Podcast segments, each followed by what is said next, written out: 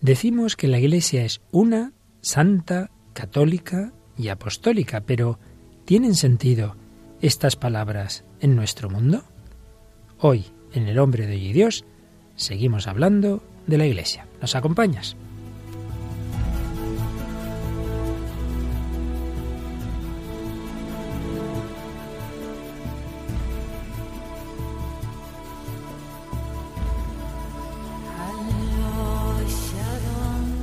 El hombre de hoy y Dios, con el padre Luis Fernando de Prada.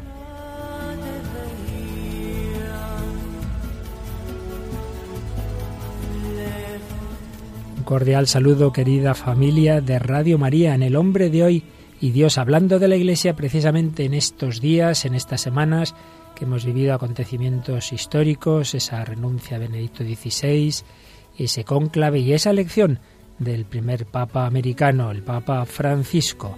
La misma Iglesia, una santa católica y apostólica, con distinto romano pontífice, pero que es el mismo sucesor de San Pedro. Seguimos profundizando en este misterio de la Iglesia.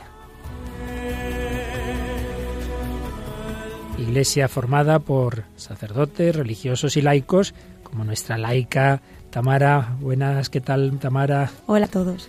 Bueno, ¿Qué tal estás? Porque llevas una temporada que tus muchos trabajos no te dejan participar todo lo que quisieras en este programa, ¿verdad? Pues efectivamente, llevo un par de semanitas que por trabajo no he podido venir y echándolo de menos, muchísimo de menos. Hoy he vuelto a casa. Y nosotros a ti, pero bueno, sabemos que siempre estás ahí y que siempre que puedes vas a estar aquí con nosotros. Pues Tamara, ya también, también están nuestros oyentes y comunicantes, nunca podemos recoger todas sus comunicaciones, pero siempre seleccionamos alguna. Yo hemos tenido un correo muy bonito de Chelo. A ver qué nos decía Chelo. Oigo el programa desde el principio. He querido escribir muchas veces, pues casi en cada programa me he sentido identificada, pero luego me quedaba en blanco. Con vosotros he reído, he llorado, he meditado y me habéis abierto los ojos en muchos aspectos espirituales que desconocía. El programa del martes pasado sobre la Iglesia me ha decidido a mandaros unas letras, pues me veía reflejada en él. Yo también decía, creo en Dios, pero no en la Iglesia, y tonterías así. Doy gracias a Radio María, pues pienso que a través de ella, nuestra Madre, me ha hecho volver a la Iglesia y conocerla como es en realidad, y amar a Dios como es, mi Padre que me ama, y no como creía que era, un Dios castigador. Saludos y gracias, seguid así y que Dios os bendiga. Pues gracias a ti por tu sincera comunicación, por contarnos esa evolución desde ese tópico de creo en Dios y no en la Iglesia hasta descubrir en la Iglesia el rostro amoroso de Dios nuestro Padre. Y si Chelo es la primera vez que nos escribe, Nacho Fernández nos escribe muchas veces, siempre jugoso. ¿Qué nos pone en esta ocasión, Tamara, en el pues Facebook? Nacho nos ha dejado un comentario en Facebook diciéndonos, Benedicto XVI, cuando fue elegido, tampoco era joven ni mediático, pero nos ganó a todos por su valentía, sencillez de corazón, sabiduría y amor por la Iglesia de Cristo, que es lo que verdaderamente importa. Y luego nos, nos dice que Francisco I será un gran santo padre, con la ayuda de Dios y con el apoyo y las oraciones de todos nosotros. Eso, que no falten. Todos somos miembros de la Iglesia todos vamos a ayudar con nuestra oración al menos y quienes tenga cerca con su colaboración al nuevo Papa y sin duda ahí seguimos en ese mismo camino. También en Facebook tenemos otros muchos eh, me gusta, ¿verdad? Y esas cosas que ya llevamos muchísimos, Pues sí, estamos ya casi casi en los 300 me gusta, mucha gente ya que nos visita en nuestra página y nos han dejado comentarios, se han pasado por aquí Carlos Vieggi, Sandra Patricia Montoya López, Paloma Alonso Velasco y Juana Costa, entre otros. Muy bien, pues muchas gracias Tamara y muchas gracias a todos vosotros que siempre con vuestra oración y vuestros comentarios nos ayudéis a seguir adelante con este programa, como hacemos en esta nueva edición del Hombre de Hoy y Dios.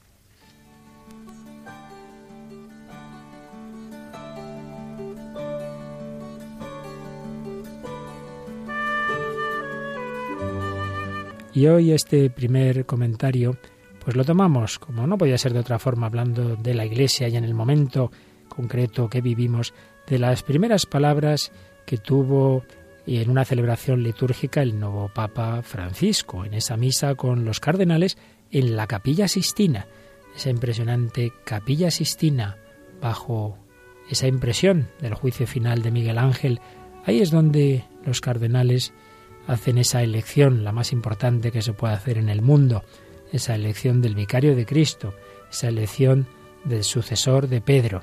Pues en la misma capilla en que invocan al Espíritu Santo cuando se entra, la misma capilla en la que tras esas primeras esos primeros ritos, ese juramento de secreto, etcétera, se nos eh, expulsa a los no cardenales con la famosa frase extra omnes.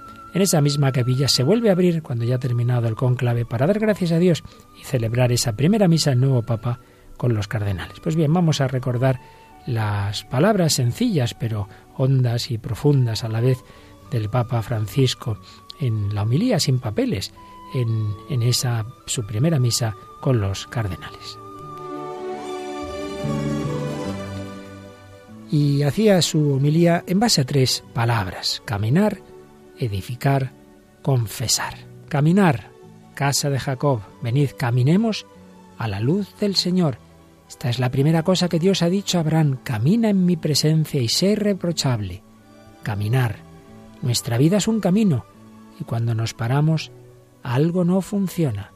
Caminar siempre en presencia del Señor, a la luz del Señor, intentando vivir con aquella honradez que Dios pedía a Abraham en su promesa. Caminar. Edificar. Edificar la iglesia. Se habla de piedras, las piedras son consistentes, pero piedras vivas, piedras ungidas por el Espíritu Santo.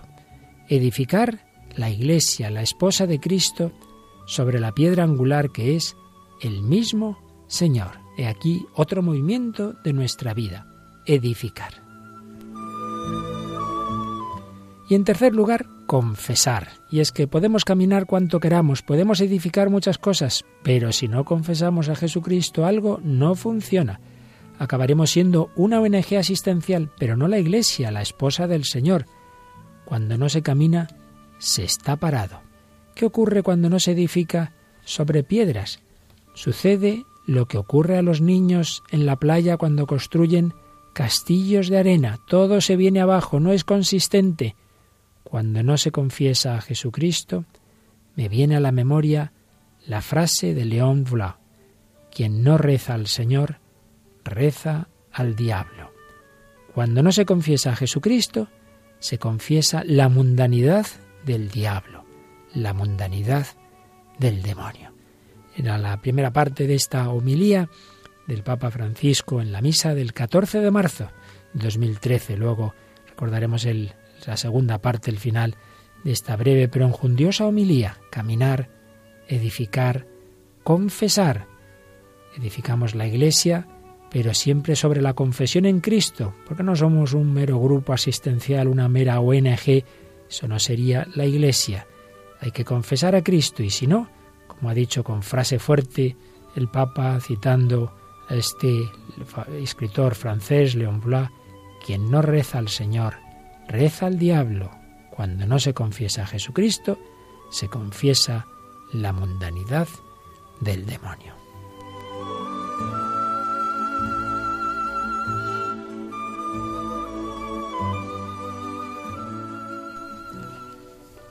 Pues esta es la Iglesia, la misma Iglesia de Benedicto XVI, de Juan Pablo II, de los papas anteriores hasta San Pedro, la Iglesia del Papa Francisco y sus sucesores, porque en definitiva es la Iglesia de Cristo. Jesús le dijo a San Pedro, tú eres Pedro, sobre esta piedra edificaré mi iglesia, no tu iglesia, no la iglesia de fulano o zutano, es mi iglesia, es la iglesia de Cristo, es una iglesia.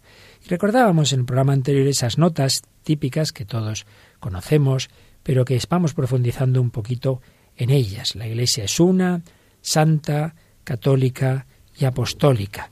Habíamos recordado, habíamos empezado por esa primera nota, que el catecismo, primer lugar, ya sabéis que tiene, o mejor dicho, en último lugar, después de exponer las cosas con cierta detención, hace un resumen de esa exposición. Pues bien, el resumen que hace de esa primera nota de que la Iglesia es una está en el número 866 y lo recordamos hoy. La Iglesia es una, tiene un solo Señor, confiesa una sola fe, nace de un solo bautismo, no forma más que un solo cuerpo, vivificado por un solo espíritu, orientado a una única esperanza, a cuyo término se superarán todas las divisiones. Así pues, en este número se nos han dado los motivos principales, no los únicos, de la unidad de la Iglesia, que tiene un solo Señor, que tiene una sola fe, que se nace de un solo bautismo, es un solo cuerpo, vivificado por un solo espíritu y también movido, orientado a una única esperanza, orientado a un último término de nuestros deseos, que es el cielo. Pero profundizando un poquito en este misterio de la Iglesia como una, pues ya recordábamos la, semana anterior que, claro, Cristo solo fundó una iglesia. Y sin embargo, aparentemente, quien no conociera qué es el cristianismo, llegaría y vería tantos grupos cristianos que dicen que ellos son los que entroncan con Jesucristo, que ellos son la verdadera iglesia de Jesucristo, entonces parece que no se cumple esa unidad. Pero sí, sí que se cumple. Lo que pasa es que luego los hombres, por desgracia, pues hemos roto, hemos roto esa unidad. Pues esto lo, explica un poquito el catecismo, básicamente con citas del Vaticano II y de otros documentos eh, pontificios. El número 816 nos dice lo siguiente. La única iglesia de Cristo, nuestro Salvador, después de su resurrección, la entregó a Pedro para que la pastoreara, le encargó a él y a los demás apóstoles que la extendieran y la gobernaran. Esta iglesia, constituida y ordenada en este mundo como una sociedad, subsiste en la Iglesia católica, gobernada por el sucesor de Pedro y por los obispos en comunión con él. Es decir, Jesús pues e-, edificó solamente en Pedro y los demás apóstoles una única iglesia y nosotros lo que creemos es que, y así lo vemos en la, en la historia, que esa iglesia que Jesús edificó, ¿dónde está ahora? Creemos que subsiste la iglesia católica, puesto que la gobierna el sucesor de aquel, Pedro, a quien Jesús le encomendó precisamente ese ministerio de gobierno supremo al servicio de la unidad, Pedro y los obispos en comunión con él. Por eso sigue diciendo este número del catecismo citando de nuevo al Vaticano II. Solamente por medio de la Iglesia Católica de Cristo, que es auxilio general de salvación, puede alcanzarse la plenitud total de los medios de salvación. Creemos que el Señor confió todos los bienes de la nueva alianza a un único colegio apostólico, presidido por Pedro, para constituir un solo cuerpo de Cristo en la tierra, al cual deben incorporarse plenamente los que de algún modo pertenecen ya al pueblo de Dios. Así pues, aquí se afirma algo que ya hemos explicado en más ocasiones, pero es tan importante y tan mal entendido en nuestro tiempo que nunca viene mal que lo volvamos a repetir. La única manera de salvarnos, es decir, de unirnos con Dios, es incorporarnos a Jesucristo, porque el hombre no puede llegar por sus fuerzas a Dios, salvo, salvo que Dios haya bajado a la tierra y nos quiera elevar a Él, digamos en un ascensor. Pues eso es el cristianismo. Dios ha bajado a la tierra, el Padre ha enviado a su Hijo, el Padre y el Hijo han enviado al Espíritu Santo. Si nos dejamos mover por el Espíritu Santo, el Espíritu Santo nos introduce en Cristo, nos mete en ese ascensor que es el corazón de Cristo. Y en el Espíritu Santo y en Cristo somos elevados al Padre.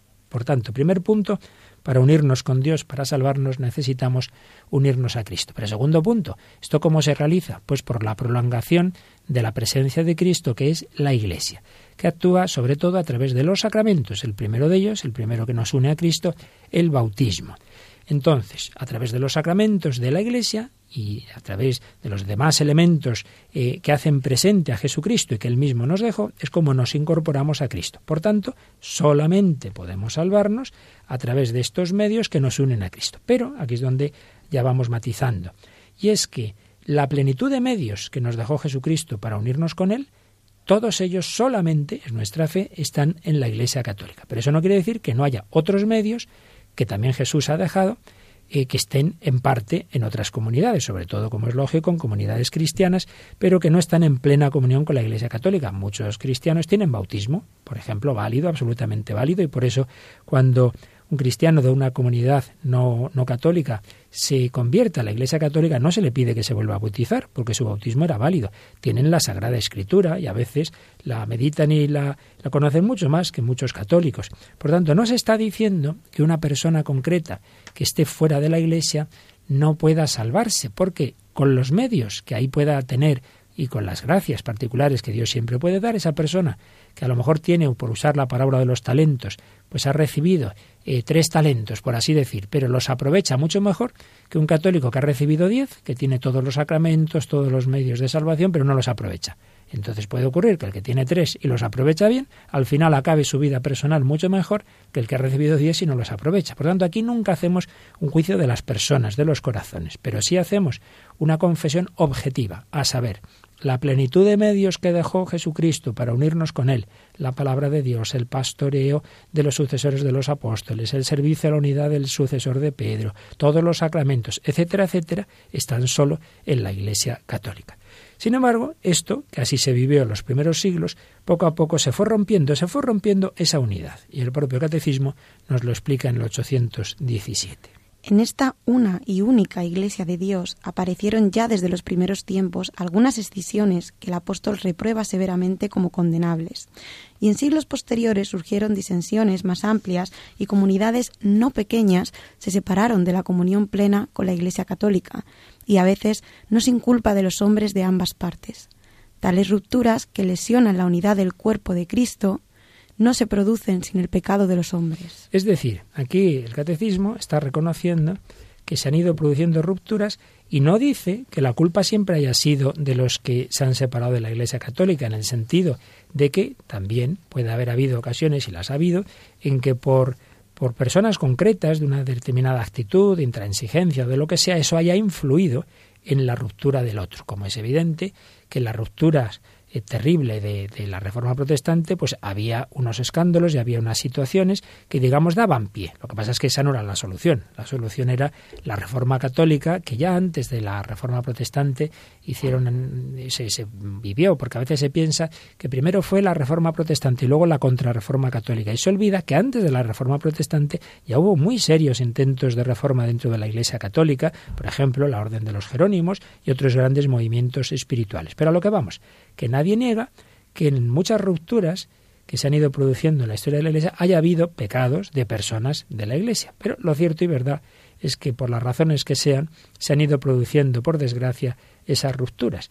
En ellas, pues ha habido actuaciones que, en ese momento, evidentemente, eran muy malas. Pero hoy día una persona, al cabo de los siglos, nace en una determinada comunidad que ha surgido de esa ruptura y, claro, ni, ni muchas veces ni sabe por qué, qué es lo que pasó en su momento. A esto hace alusión el número 818. Los que nacen hoy en las comunidades surgidas de tales rupturas y son instruidos en la fe de Cristo no pueden ser acusados del pecado de la separación y la Iglesia Católica los abraza con respeto y amor fraternos. Justificados por la fe en el bautismo, se han incorporado a Cristo.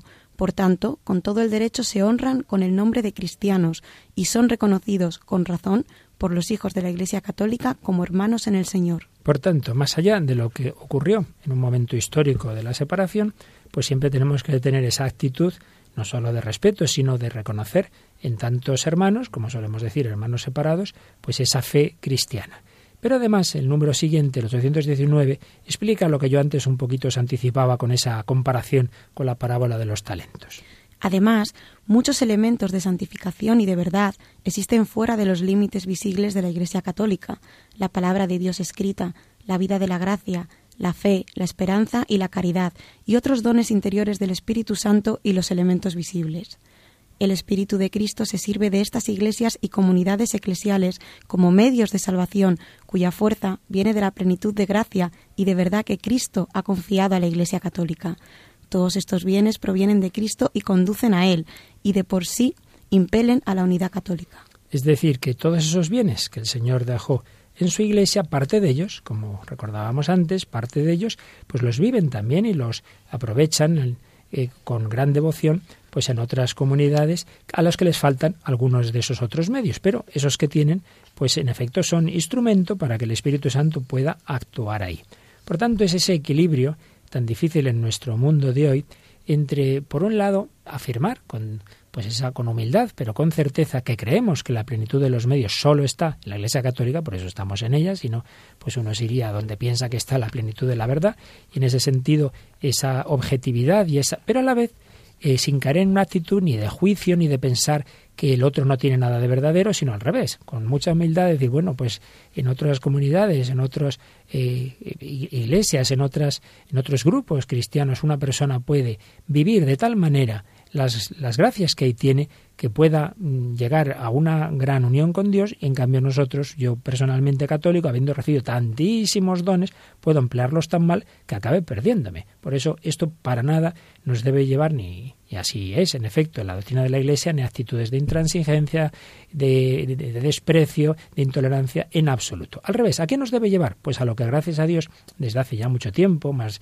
de un siglo, es el gran movimiento ecuménico, que todos luchemos por la unidad, eh, con la oración, con las iniciativas de, conocernos mejor, de diálogo, etc. Eh, por ejemplo, el número 820 del Catecismo nos habla de ello. Aquella unidad que Cristo concedió desde el principio a la Iglesia, creemos que subsiste indefectible en la Iglesia católica y esperamos que crezca hasta la consumación de los tiempos. Cristo da permanentemente a su Iglesia el don de la unidad, pero la Iglesia debe orar y trabajar siempre para mantener, reforzar y perfeccionar la unidad que Cristo quiere para ella. Por eso, Cristo mismo rogó en la hora de su pasión y no cesa de rogar al Padre por la unidad de sus discípulos, que todos sean uno, como tú, Padre, en mí y yo en ti, que ellos sean también uno en nosotros, para que el mundo crea que tú me has enviado. El deseo de volver a encontrar la unidad de todos los cristianos es un don de Cristo y un llamamiento del Espíritu Santo. El deseo de volver a encontrar la unidad de todos los cristianos. En ello debemos todos trabajar, poner de nuestra parte y entender pues tantas iniciativas de los últimos papas por esos diálogos, por esas por esos encuentros para hacer ver que lo que nos une es mucho y desde ahí ir superando lo que nos separa, pero no cayendo en el error de nuestro mundo del relativismo, pensar que nos vamos a unir renunciando a la verdad, renunciando a la doctrina, porque por ahí ese no es el camino, porque la doctrina no es nuestra, es lo que hemos recibido de Jesucristo. Bueno, Tamana, lo importante es que con el amor nos unamos a Dios y precisamente y, así también, queriéndonos unos a otros, nos entenderemos mejor. Y precisamente creo que nos traes una cancioncita que nos habla del, privilegio de amar. Pues sí, es una canción muy bonita que, habla de, ese amor, de que esa capacidad que hemos recibido del Señor de poder amar es lo que da sentido a, nuestra vida. Y por supuesto hay que empezar por amarle a Él. La escuchamos ahora mismo, es una canción de Juan Manuel Mijares Morán y su esposa, Lucero, son cantantes mexicanos y bueno, esta canción está muy en el género que ellos suelen trabajar, que es la balada, y os dejo que la escuchéis.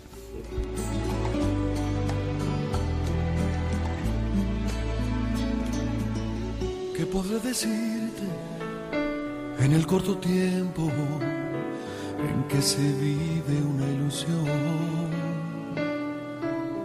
¿Qué podré dejarte tan pegado al alma que se quede allí en tu corazón?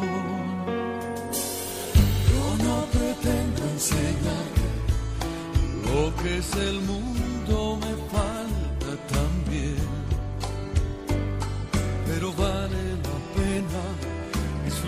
cada día,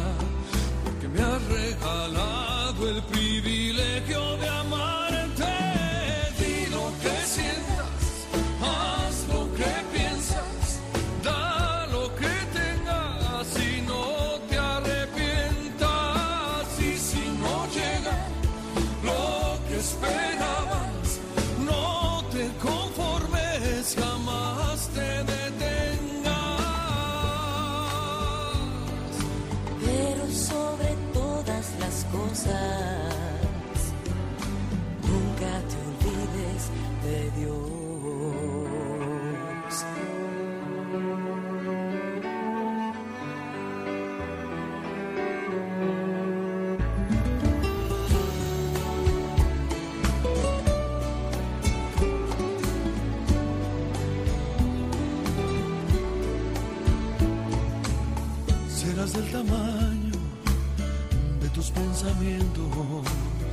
No te permitas fracasar.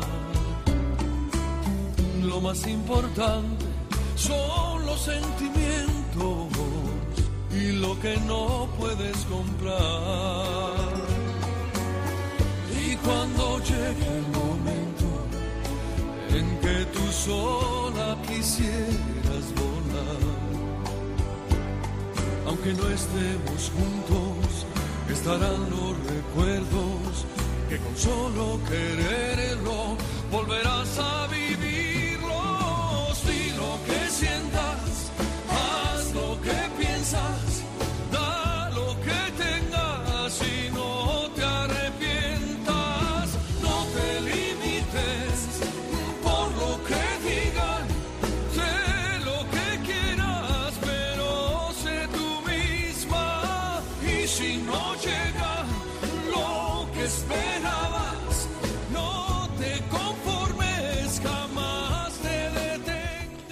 Pues aquí seguimos en Radio María, en El Hombre de Hoy Dios, hablando de la Iglesia, de sus características, de su unidad.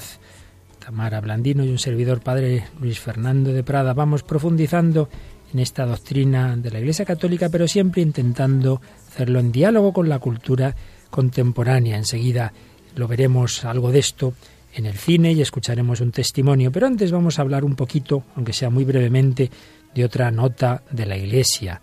Junto a la unidad, la santidad. La fe confiesa que la Iglesia no puede dejar de ser santa, puesto que si la Iglesia básicamente es el, propio Cristo, la presencia de Cristo en el mundo, pues cómo no va a ser santa, santa y santificadora, porque al unirnos a ella recibimos la gracia de Dios que nos santifica. Por supuesto, una santidad que en esta vida siempre es imperfecta. La plenitud de la santidad solo será en el cielo.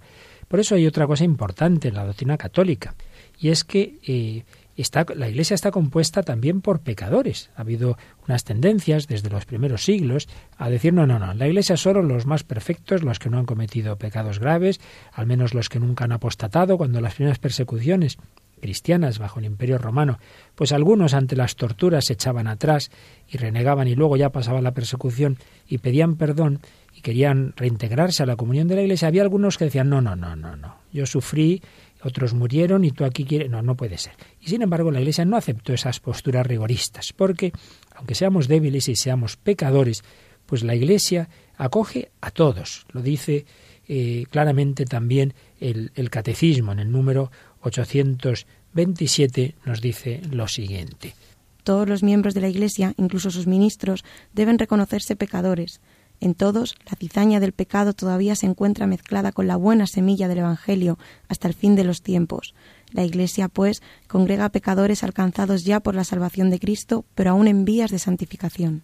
También se nos habla de lo que significan los santos canonizados. Al canonizar a ciertos fieles, al proclamar solemnemente que esos fieles han practicado heroicamente las virtudes, pues la Iglesia está reconociendo el poder del Espíritu Santo, que puede sacar santos de personas normales. Y también se nos dice que la única persona en la que se ha dado con plenitud este ideal de la santidad es la Virgen María. La Iglesia en la Santísima Virgen, dice el 829, llegó ya a la perfección sin mancha ni arruga. En cambio, los creyentes se esfuerzan todavía en vencer el pecado para crecer en la santidad.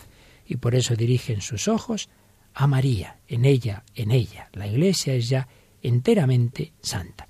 Somos miembros de esta iglesia, de esta familia que es la iglesia, y como todas las familias, pues, pues tienen muchas cosas buenas y otras no tan buenas. Pero de por sí es santa, aunque como nos acoge a todos, como los padres acogen a los hijos mejores y peores, a los estudiosos y a los vagos, pues la manchamos, la manchamos con nuestros pecados. Pero siempre sabiendo que estamos llamados a esa santidad, una santidad cuya alma es el amor. Y el catecismo tiene un texto muy conocido, muy bonito, de Santa Teresita del Niño Jesús, Santa Teresita de Lisieux, que en su historia de un alma cuenta cuando estaba buscando cuál era la virtud principal y escribe lo siguiente.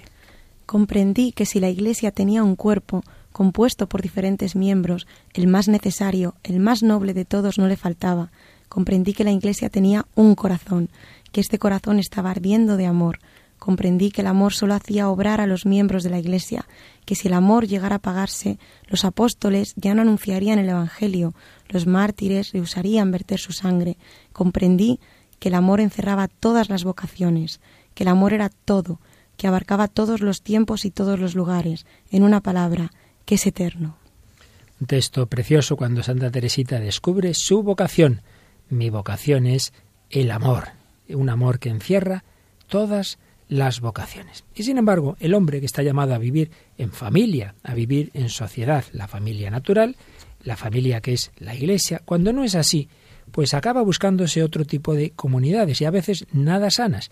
Y esto es lo que ocurre tantas veces, por ejemplo, en pandillas de adolescentes desarraigados, con unos líderes que realmente son despóticos respecto a los demás. Es lo que ocurre a veces con los aficionados de determinados equipos cuando ya se toman el deporte como si fuera eh, una especie de religión eh, fanática y acaban en la violencia. Es lo que ocurre a nivel político cuando No simplemente hay determinados planteamientos para mejorar la sociedad, sino que a veces se hace de la política y de un partido, se hace una especie de grupo en el que hay que comulgar mucho más ciegamente que lo que se le puede pedir a un católico con su fe de una manera tremenda. Y esto ha pasado en la historia, pues en grandes eh, planteamientos e ideologías totalitarias. Y precisamente hay una película muy interesante, aunque un poco desasosegadora, porque además tiene un fundamento histórico, que nos recuerda que siempre puede ocurrir esto, que cuando no funciona como debe la familia, o cuando una persona no está integrada en la familia de la iglesia, etcétera,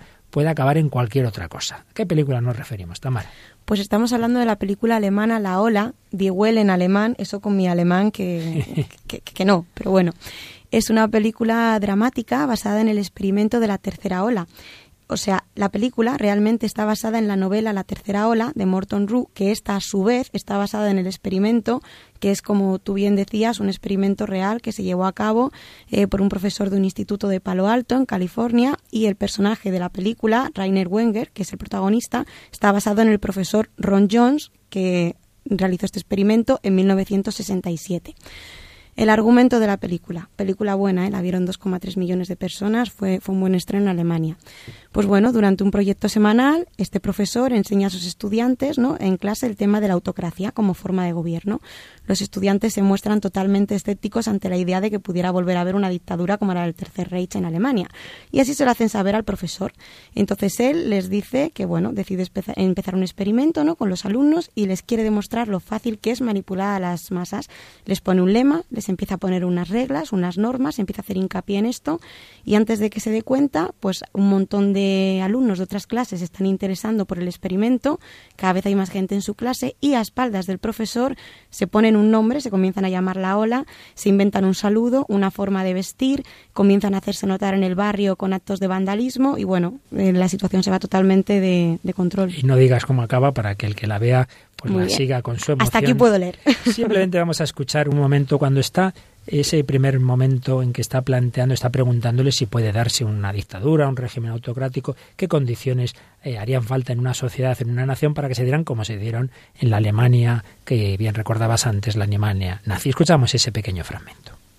¿Cuál es el requisito indispensable para que haya un sistema autocrático? ¿Denis?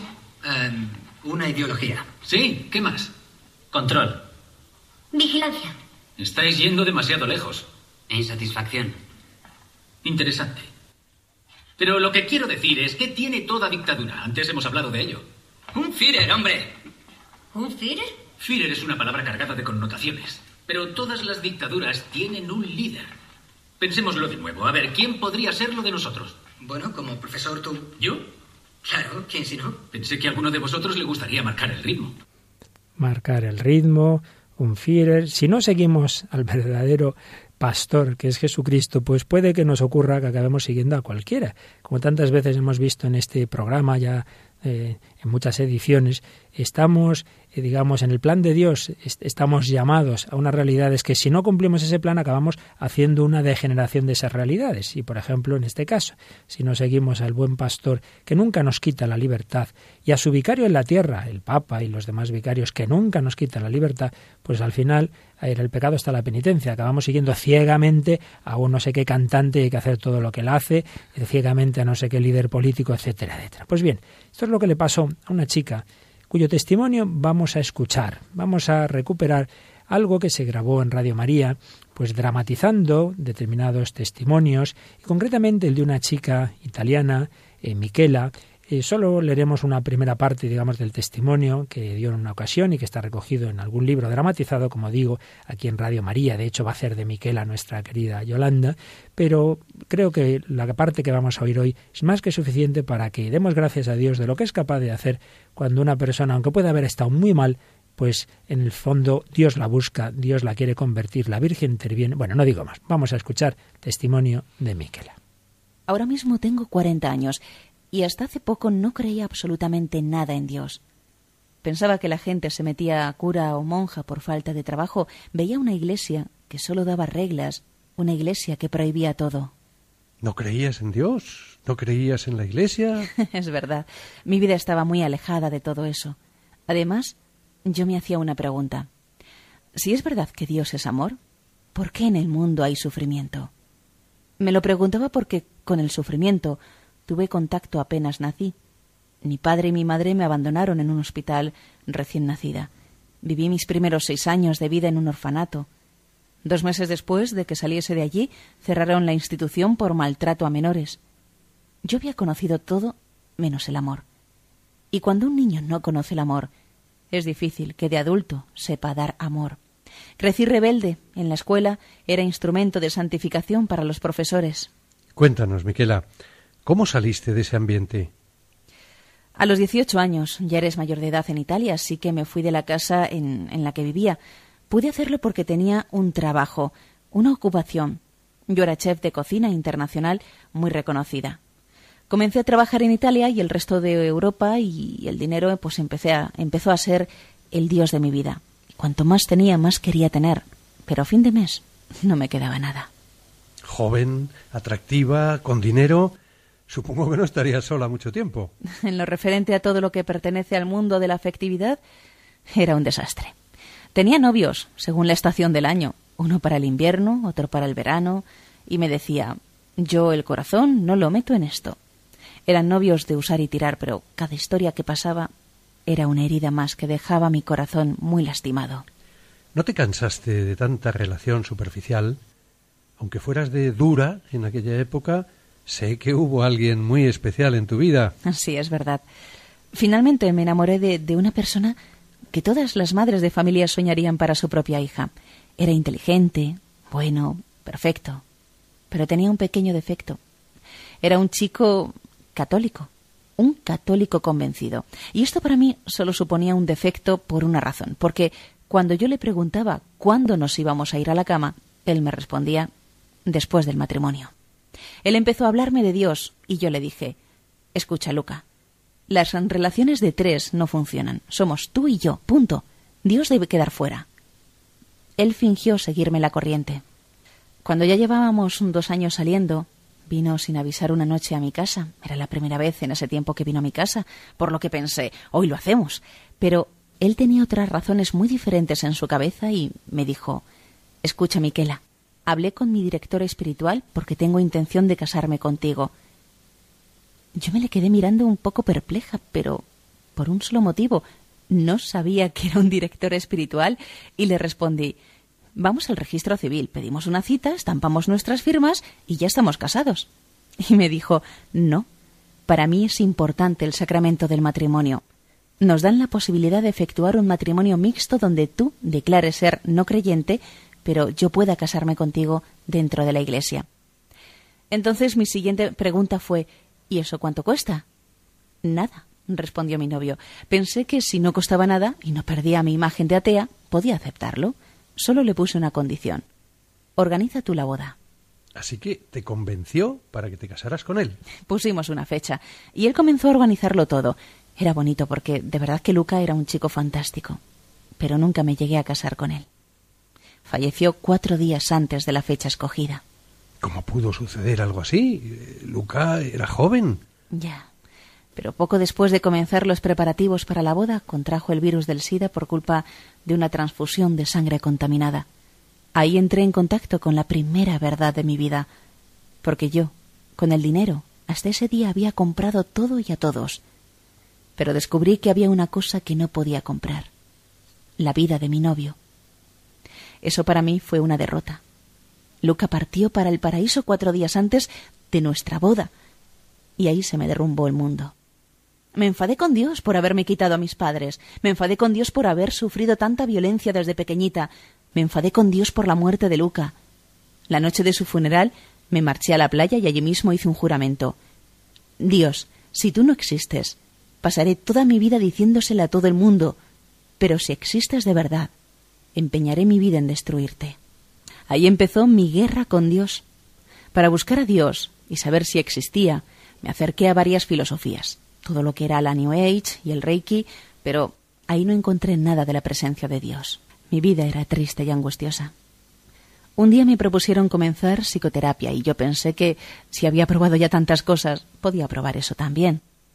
Así que comencé a ir una vez a la semana a una psicóloga. Poco a poco me iba sintiendo mejor en la consulta de aquella doctora Empecé a ir en vez de un día a la semana, dos días, luego tres, y acabé teniendo cuatro sesiones semanales con ella. La psicoterapia se convirtió en mi droga. Yo no lo sabía, pero no tenía la facultad de decidir nada de mi vida. Tengo entendido que de la psicoterapia pasaste a otras prácticas más peligrosas. ¿Qué pasó? Pues un tiempo después de comenzar esta terapia, la doctora me dijo que tal vez necesitase sesiones de hipnosis. Tenemos que entrar a lo más profundo de tus heridas. Le dije que sí. Desafortunadamente, no estaba en condiciones de tomar ninguna decisión. No sé lo que hicieron conmigo, pero el problema fue que esta doctora era en realidad una sacerdotisa de una de las sectas satánicas más importantes de Italia, y yo entré a formar parte de ella de la mano de mi doctora. Allí he visto muerte y violencia. Llegué a alcanzar la muerte del alma. Me convertí en una auténtica marioneta manejada por manos satánicas. La noche de Navidad, en 1996, durante un rito, me dijeron que existía la posibilidad de ser la sacerdotisa de una secta en una ciudad de Italia. En ese mundo solo importa el poder, el tener. Por lo que yo acepté, pero para ser la sacerdotisa tenía que afrontar una prueba de filiación, de pertenencia. Me dijeron, en Roma hay una joven de nombre Kiera que ha fundado hace poco tiempo una comunidad religiosa está muy protegida por la Iglesia y para nosotros es un obstáculo porque acerca a muchos jóvenes a Dios. Si tú verdaderamente quieres pertenecer a nosotros y tener el poder, debes hacer una cosa. Mata a Kiara. Y acepté. La noche del 5 de enero partí a Roma. Me habían dado toda la información de dónde encontrar a Kiara y yo me dirigí a su casa, a la sede de la comunidad. A las ocho de la tarde llegué hasta la puerta y sin dudar, convencida de lo que iba a hacer, toqué el timbre.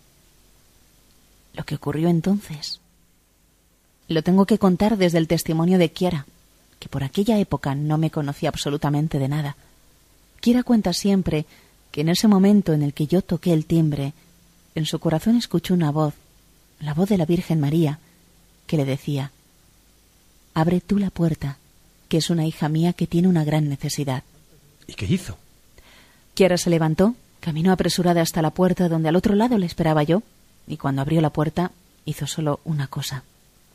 Me abrazó y me dijo Bienvenida, hija mía. Por fin has llegado a tu casa. Ese abrazo cambió mi vida. Fue un abrazo indeleble que llegó a mi corazón. Fue más allá de mi cuerpo, de mis brazos. Yo no pude reaccionar, no pude moverme, no pude hacer nada. Kiara me desarmó absolutamente con ese abrazo, con su mirada. Ella me preguntó cómo estaba y yo sin decir ninguna palabra le entregué el arma con el que la iba a matar. Se lo conté y le dije, Kiara, para mí ya no hay esperanza. Ella me respondió, sí, sí, sí que hay esperanza, porque el amor ha vencido a la muerte. Hay esperanza para ti porque hubo quien dio la vida por ti y Jesús te ama. En ese momento yo le dije a Kiara, Kiara, yo les conozco, sé cómo son. Tengo poco tiempo, me matarán y te matarán a ti también. No, Miquela, respondió Kiara muy firme. No lo harán, porque María te quiso en esta casa. Y en aquella casa me quedé. ¿Qué hiciste entonces? Obviamente la primera cosa por hacer era una buena confesión. Llamaron a un sacerdote, pero debido a las actividades en las que había estado involucrada, no me pudieron dar la absolución. Hubo que escribir a la Santa Sede, a la Congregación para la Doctrina de la Fe, toda mi historia. Un cierto cardenal Ratzinger respondió en pocos días Hoy la Iglesia está de fiesta, porque un hijo ha regresado a casa. Avanzaste muy deprisa por el camino de la vida cristiana. Cuéntanos qué sucedió en los meses siguientes. Con un permiso muy especial, la noche del 27 de enero, en la capilla de las Hermanas de la Madre Teresa de Calcuta en Roma, pude recibir la comunión. Pude consagrar mi corazón al corazón inmaculado de María y hacer los votos de pobreza, obediencia y castidad, más el cuarto voto propio de la comunidad de Quiera, que es el voto de ser y llevar la alegría de Cristo resucitado. Ahí comenzó mi camino mi camino de sanación, un camino en el que nunca nadie antes pudo sanar mis heridas y donde sí que las pudo sanar Jesús.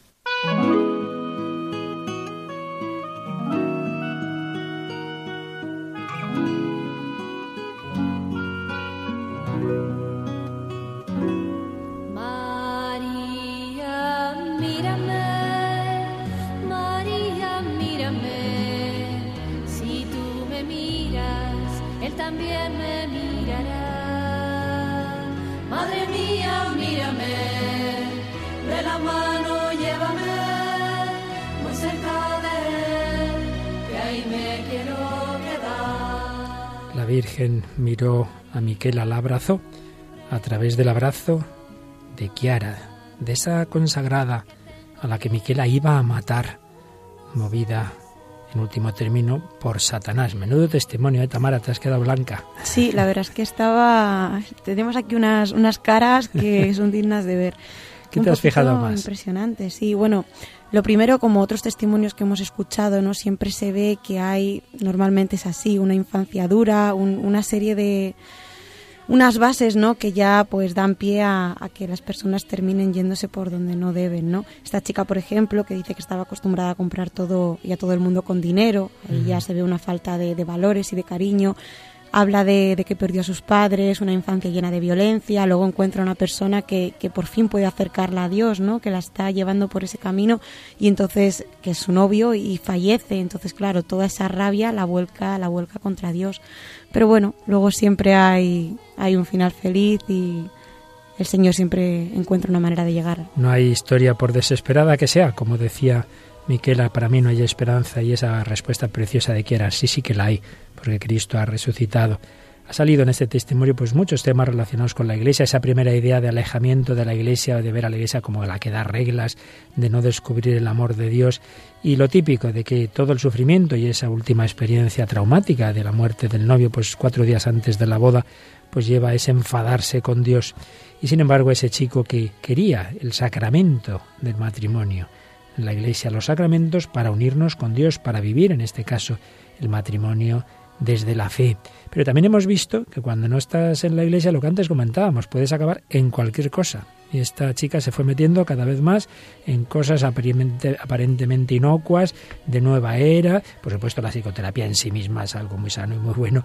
Y hay psicólogos y psiquiatras católicos, por si alguien lo ha podido entender mal. Pero otra cosa es que puede haber personas que usen la psicoterapia como una especie de camino para ir entrando en las mentes de otras personas y no digamos si son instrumento para algunas sectas, que es lo que le ocurre a esta chica. No faltaría más que nadie entienda que de por sí. Sí, está, está muy bien esa aclaración, Sí, Luis Fer, está sí, muy bien para que no haya lugar a dudas y también yo creo que hay que recalcar que estos testimonios sirven para que personas que a lo mejor nos escuchan o amigos de personas que nos escuchan que a lo mejor han estado pues en pasos que no debían o que llevan una vida que siempre han estado alejados del Señor vean que como dice aquí que el amor vence a la muerte que siempre hay una oportunidad y que la Iglesia es perdón infinito. Sí, fíjate qué bonito que cuando ya recibe ese abrazo de Clara, quiere cambiar su vida, me quedo en la casa, que en definitiva es la iglesia, la confesión, pero claro, se ve que había temas con excomunión que hay que escribir a la Santa Sede. Dice un tal cardenal Ratzinger, que era quien presidía entonces la Congregación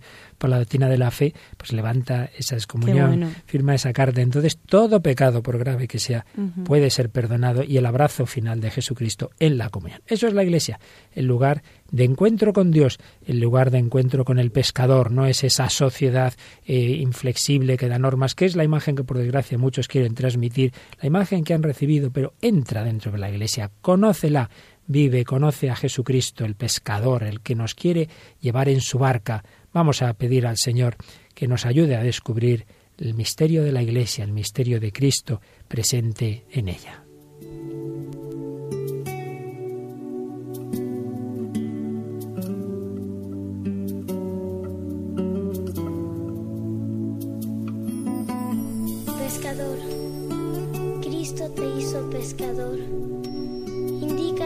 Dónde encontrarlo para ser con Él felices como tú. Voy navegando sin timón. En mar abierto me abandona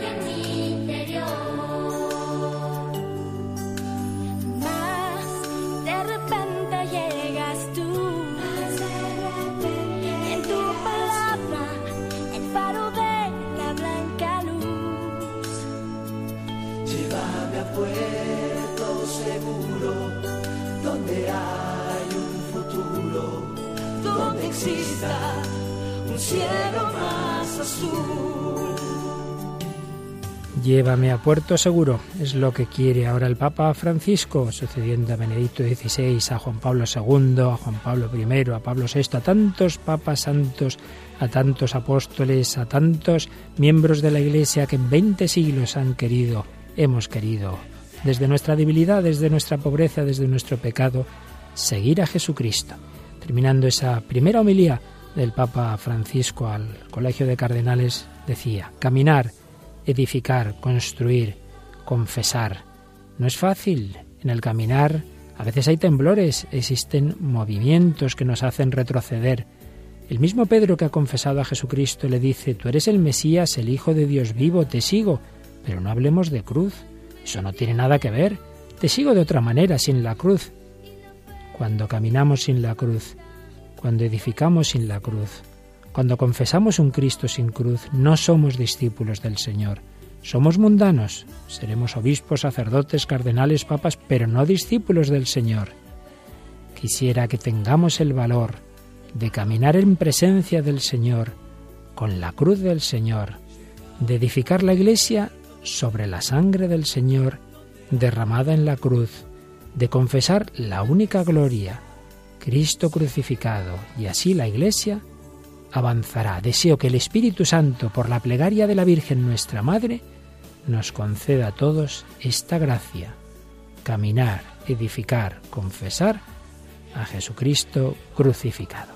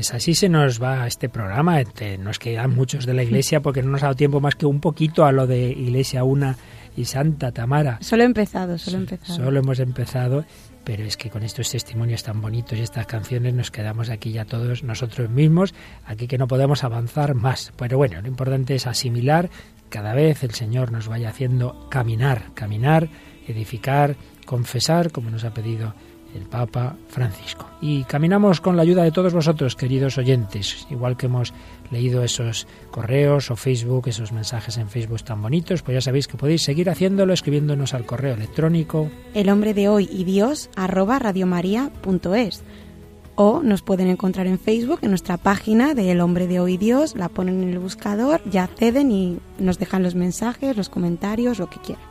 Y recordamos también que ya habíamos hablado de, de, Cristo y de la Iglesia en un primer bloque del programa, como más pensando en quien no tiene fe, en quien está en búsqueda, todo eso. Si pedís el primer DVD de este programa, ahí tenéis todos los programas completos hasta ahora, unos 70, y ya se está empezando a organizar el séptimo CD segundo DVD con estos programas sobre la Iglesia. Todo ello ya sabéis que lo más fácil es pedirlos en el número de teléfono.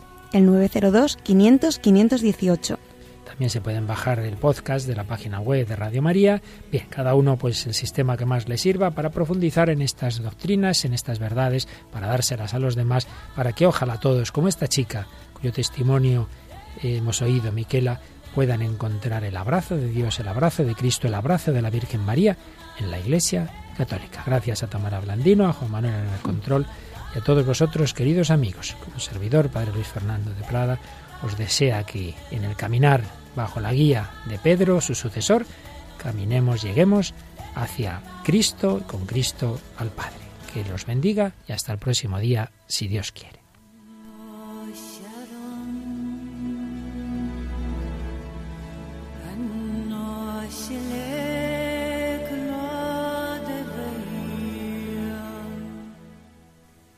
Así concluye El hombre de hoy y Dios, un programa dirigido en Radio María por el Padre Luis Fernando de Prada.